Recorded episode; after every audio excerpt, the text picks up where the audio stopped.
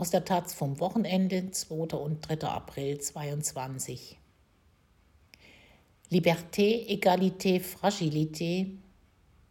In Frankreich stehen Wahlen an. Passend dazu erscheint das neue Editionsheft Frankreich von Le Monde Diplomatique und widmet sich den großen politischen und sozialen Fragen. Von Anna Lerch. Am 10. April steht in Frankreich der erste Wahlgang der Präsidentschaftswahl an.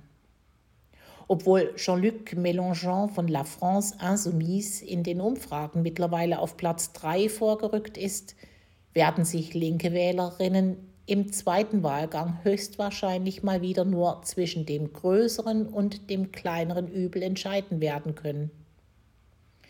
Rechts von Emmanuel Macron machen sich gleich mehrere Kandidatinnen warm, die sich in ihrer rassistischen Hetze und ihren chauvinistischen Reflexen gegenseitig übertreffen. Wer 2002 schweren Herzens Jacques Chirac wählte, um Jean-Marie Le Pen zu verhindern und 2017 Macron seine Stimme gab, um dessen Tochter Marine Le Pen nicht in den Élysée-Palast einziehen sehen zu müssen, muss sich dieses Mal auf ein ähnliches Szenario einstellen. Auch in den meisten Medien haben sich die Debatten weit nach rechts verschoben. Auf dem Sender C-News durfte der rechtsextreme Eric Seymour, der erstmals zur Wahl antritt, quasi täglich zur besten Sendezeit seine Tiraden ablassen. Dreimal haben ihn Gerichte bereits wegen Volksverhetzung verurteilt. Seine mediale Dauerpräsenz verdankt er unter anderem Vincent Bolloré, einem der einflussreichsten Unternehmer des Landes, der in den letzten Jahren systematisch Medienhäuser aufgekauft hat. Eine gefährliche Tendenz.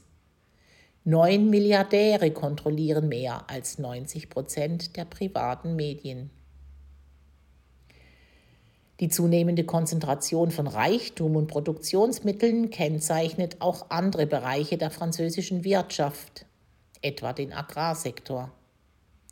Egal ob Getreideland in der Auvergne oder Reisfelder in der Camargue. Immer größere Flächen fallen dem sogenannten Landgrabbing zum Opfer.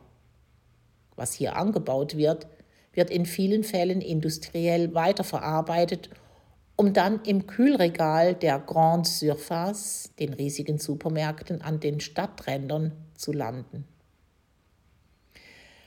Frankreich ist die größte Agrarnation der EU, doch im Land des Guide Michelin und der Haute Cuisine ist nicht jeder wie Gott in Frankreich. Im Gegenteil, laut dem Wohlfahrtsverband Secours Populaire ist jeder Fünfte sogar von Ernährungsunsicherheit betroffen.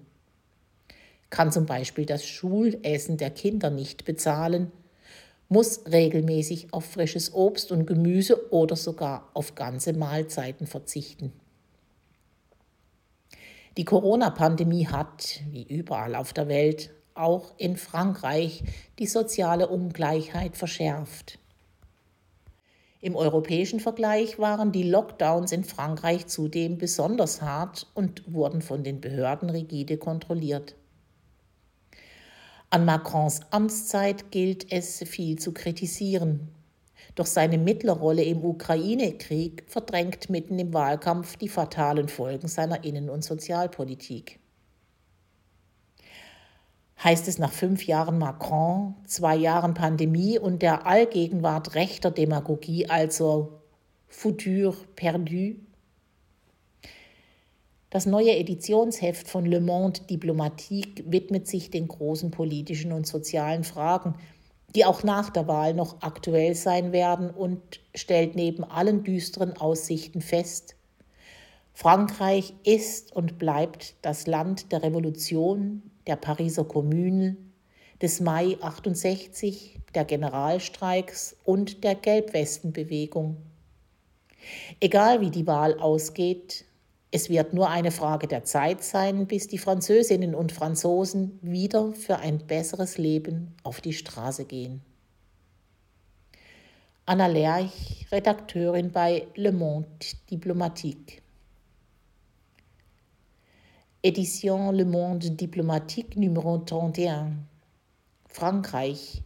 Liberté, Égalité, Fragilité. 117 Seiten, broschiert, 9,50 Euro. Ab 5. April überall im Handel und im Taz-Shop erhältlich.